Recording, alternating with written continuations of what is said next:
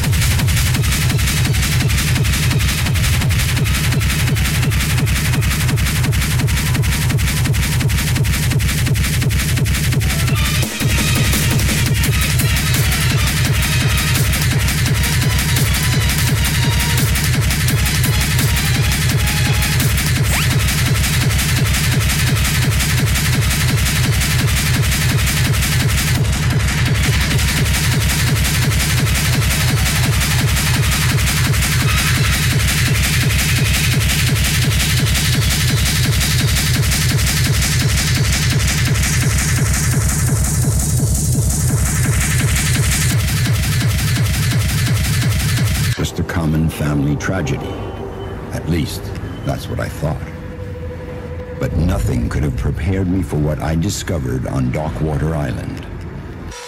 Darkness, despair, secrets, fear, enough to make a man go mad. He is here. He awaits, dreaming, and soon he will awaken.